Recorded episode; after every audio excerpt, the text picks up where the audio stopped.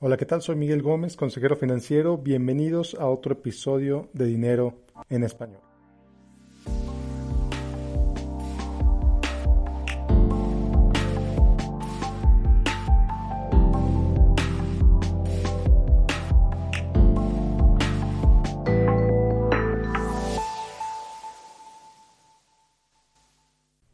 Bueno, ¿qué tal? Pues bienvenidos otra vez a Dinero en Español.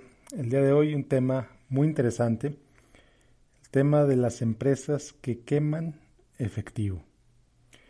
Eh, vamos a hablar de empresas muy reconocidas a nivel mundial, empresas que pues están creando negocios muy interesantes, industrias que hace 15 años eran totalmente inimaginables, pero que aún así son empresas cuya situación financiera cuando la empiezas a revisar a detalle en realidad no se ve nada bien. Incluso hay personas que dicen que esas empresas están cerca de la quiebra o están eh, acercándose cada vez a problemas financieros cada vez más grandes. Entonces, bueno, te voy a presentar tres ejemplos el día de hoy con la intención de que, bueno, no todo lo que brilla es oro, en primer lugar. Y en segundo lugar, de que si estás en modo emprendedor, si eres un emprendedor, quizá no quieras aprender de estas empresas y busques otros ejemplos como inspiración. Bueno, pues empezamos. El primer ejemplo del que te quiero hablar el día de hoy es Netflix. Seguramente has oído Netflix, seguramente incluso tienes una inscripción a Netflix en tu casa o quizá, aunque a Netflix no le gusta, compartes la información de, de acceso con algún familiar o amigo.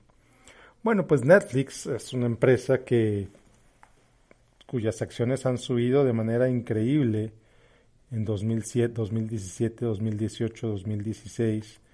Estoy viendo, por ejemplo, que en lo que va del año la, la, acción de Netflix pues prácticamente se ha duplicado. Entonces, pues sí, accionariamente Netflix se ve muy bien. Pero ¿cuál es el problema? Bueno, pues son varios problemas. Netflix, en primer lugar, no tiene un problema de ingresos. Evidentemente, cuando tienes millones de suscriptores, que cada mes te pagan de manera automática cierta cantidad cierta cantidad de dinero, pues tienes ingresos prácticamente asegurados. Y si empiezas a multiplicar tus, tus si empiezas a entrar a otros países como Netflix lo ha hecho, y, ganando millones de suscriptores en todo el mundo como Netflix lo ha hecho en los últimos trimestres, pues sus ingresos se van a incrementar de manera exponencial. ¿Cuál es el problema con Netflix? Netflix tiene varios problemas. En primer lugar, que pues el contenido cuesta. El contenido cuesta y el contenido cuesta muchísimo. Tiene que firmar licencias con eh, proveedores de contenido en todo el mundo. Por ejemplo, yo tengo una suscripción en Estados Unidos y veo cada vez programas de países más extraños. O veo programas de Suecia, veo programas... No, no es que yo los vea, sino que los veo en el catálogo aparecer como recomendaciones, programas eh, hechos en Suecia, programas hechos en la India, programas hechos en Alemania, programas hechos en Argentina, en México, en España, en Brasil, en todos lados. Entonces Netflix evidentemente está comprando la licencia para utilizar contenidos cada vez más diversificados. Y pues, evidentemente también para agregarle, agradarle a la gente de, pues de todo el mundo. O sea que no todo el mundo le gustan programas estadounidenses a la gente de la India, probablemente le gustan los programas de la India, a la gente de México le gustan los programas mexicanos, etcétera. Sí, eh, los programas estadounidenses tienen cierto gusto universal, pero pues no vamos a negar que los, el contenido extranjero le gusta a los diferentes mercados. Estas licencias pues tienen diferentes costos, tienen diferentes restricciones. Por ejemplo, no es lo mismo lo que ves en Netflix en México que lo que ves en Netflix en Estados Unidos. A mí me sorprendió mucho, por ejemplo, hace un par de semanas fui a la Ciudad de México y me sorprendió mucho ver, por ejemplo, todo el catálogo completo de Pixar en Netflix en México.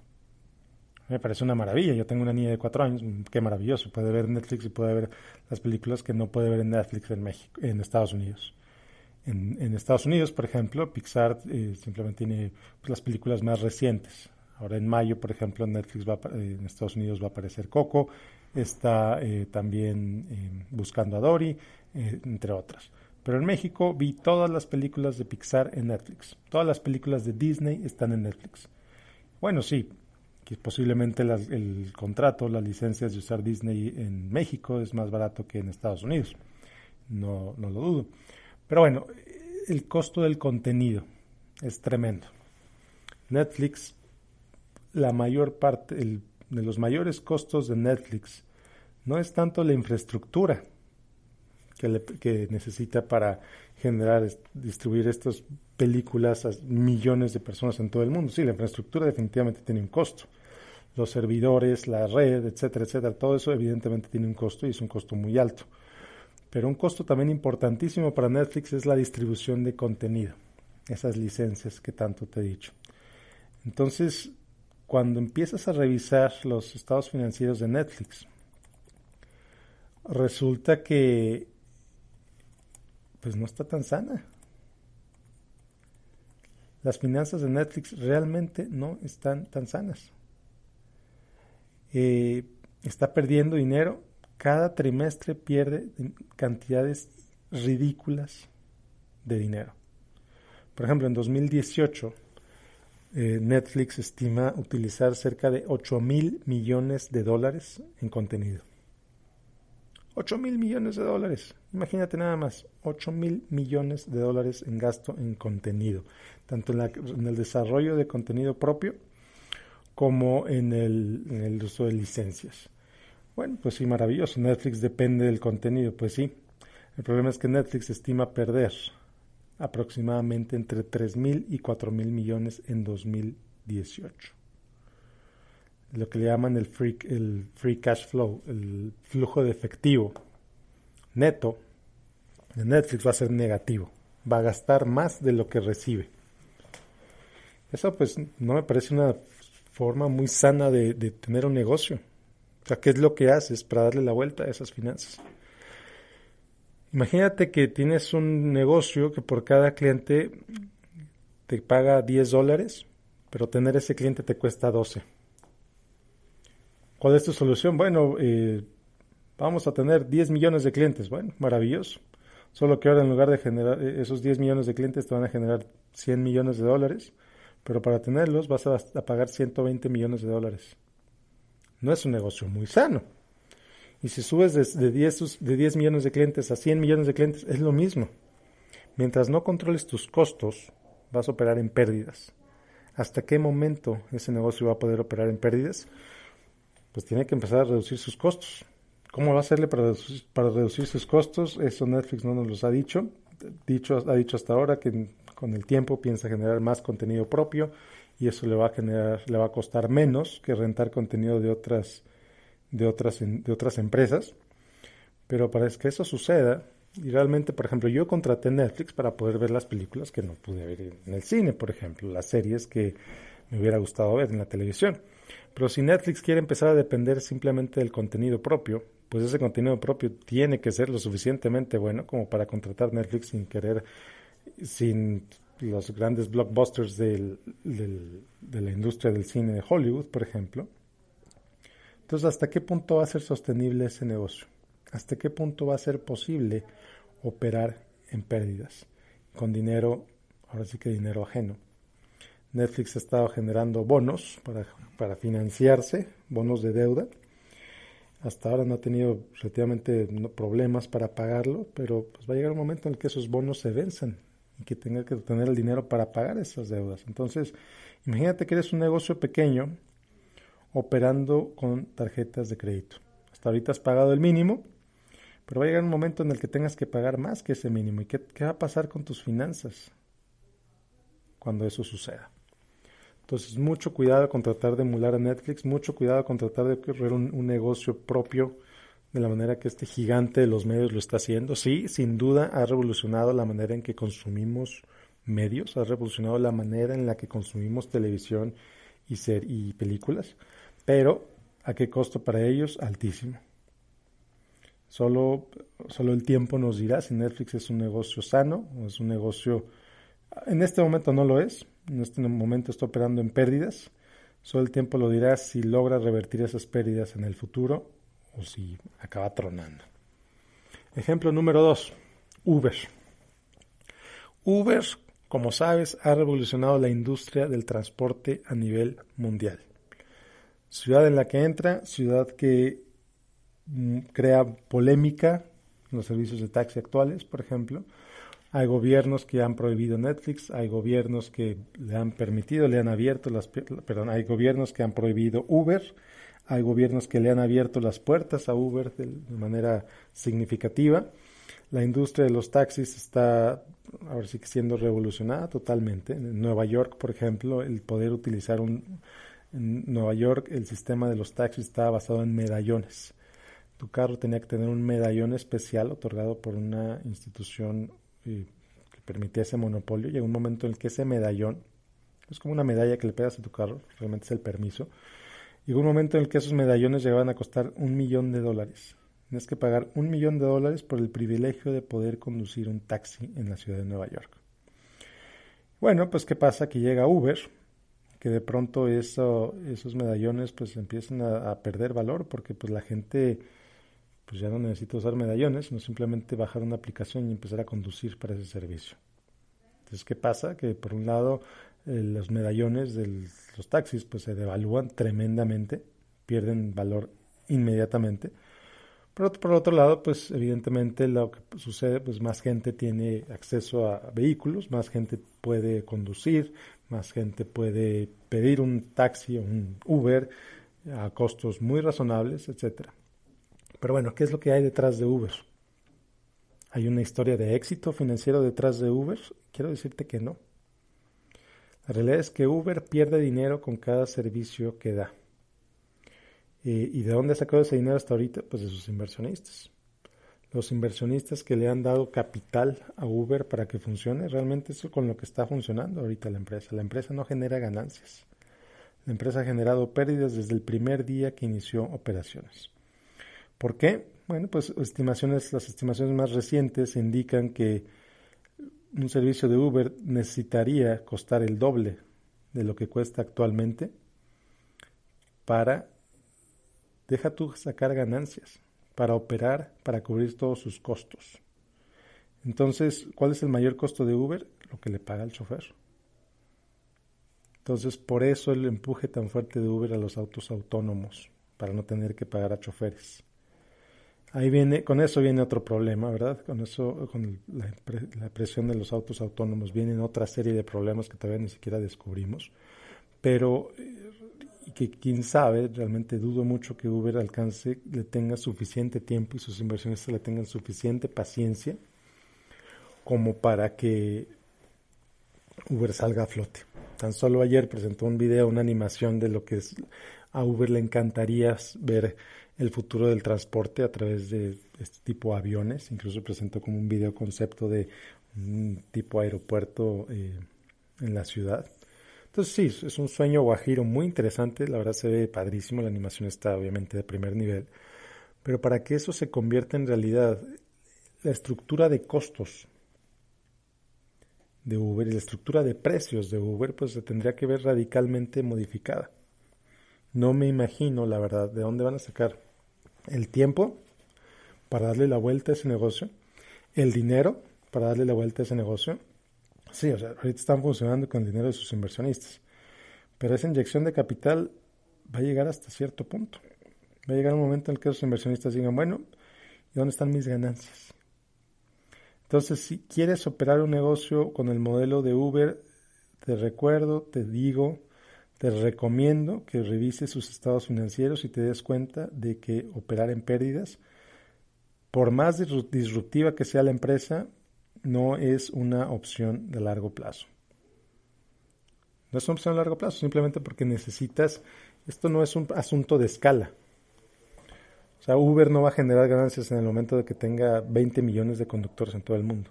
Si con el conductor 100 pierde dinero, pues con el conductor 20 millones 1, pues va a seguir perdiendo dinero. Ese no es el punto. El punto no es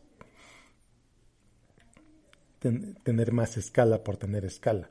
El punto es resolver el problema de tus eh, gastos mayores que tus ingresos.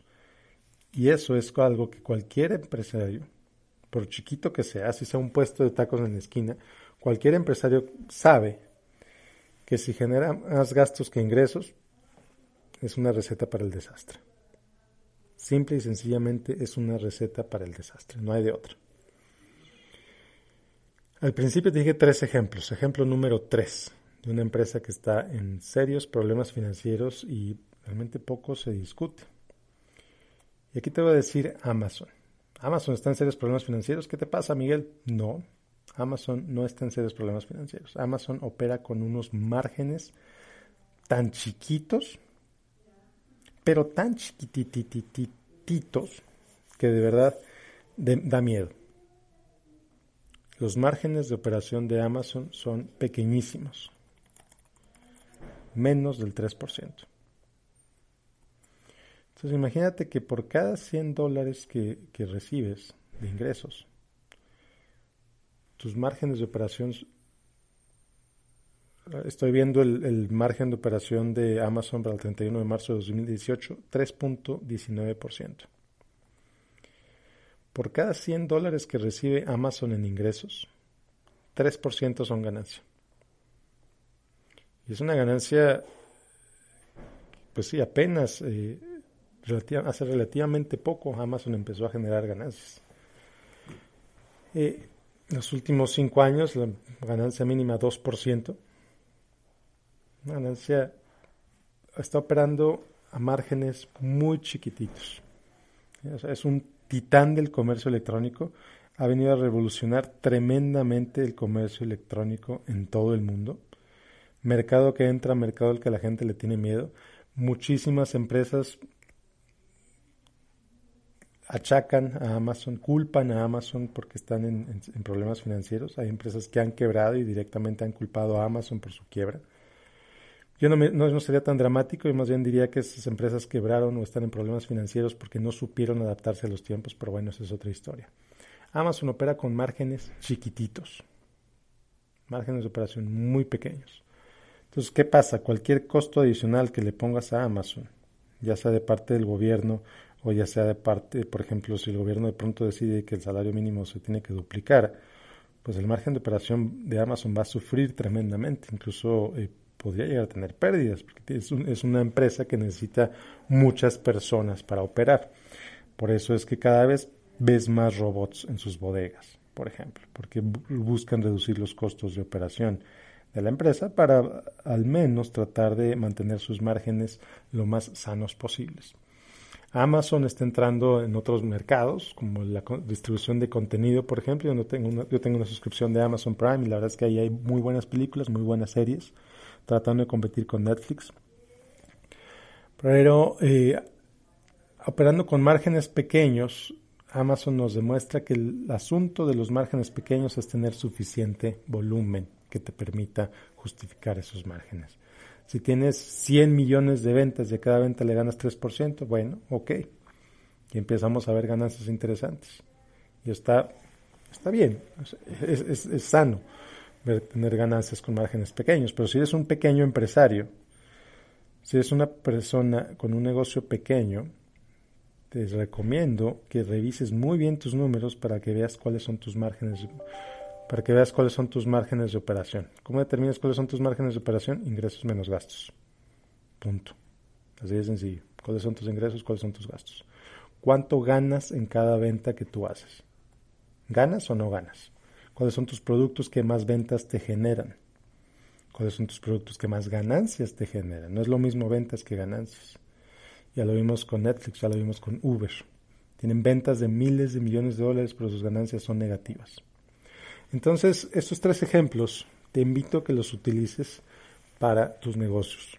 Te invito a que los utilices incluso para la manera en que manejas tus finanzas en tu casa. No los utilices como un ejemplo para tu negocio, utilízalos como un ejemplo de lo que no deberías hacer con tu negocio.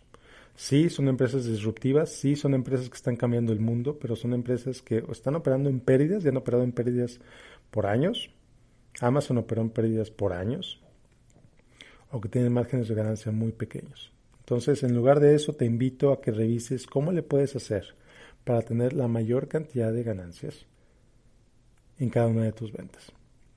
Y bueno, con esto cierro el episodio de hoy de Dinero en Español. Te invito a que revises cómo operas tu negocio. Te, invito a que revises cómo operas las finanzas de tu casa. para obtener el mayor beneficio posible. ¿Cómo maximizas ese beneficio posible? Otorgando más valor a tus clientes, internos y externos. ¿Quién es tu cliente interno? Tu jefe. ¿Quién es tu cliente interno? Tu esposa, tus hijos. ¿Cómo les puedes dar el mayor valor posible a ellos?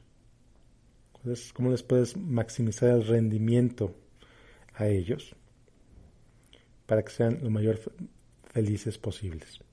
Bueno, pues esto fue Dinero en Español. Como siempre, te invito a que me sigas en facebook.com diagonal Miguel Gómez Consejero, que me dejes tus comentarios sobre este podcast en iTunes, en Stitcher, etcétera. Déjame un review. Ese review es lo que me ayuda a llegar a más gente. Te agradezco muchísimo que por el último año y medio he estado en el top 10 de podcast de inversiones en iTunes México y en otros países. Sígueme, recomiéndame con tus amigos, sígueme en facebook.com diagonal Miguel Gómez Consejero y nos vemos la próxima en otro episodio de Dinero en Español. Muchas gracias, hasta la próxima.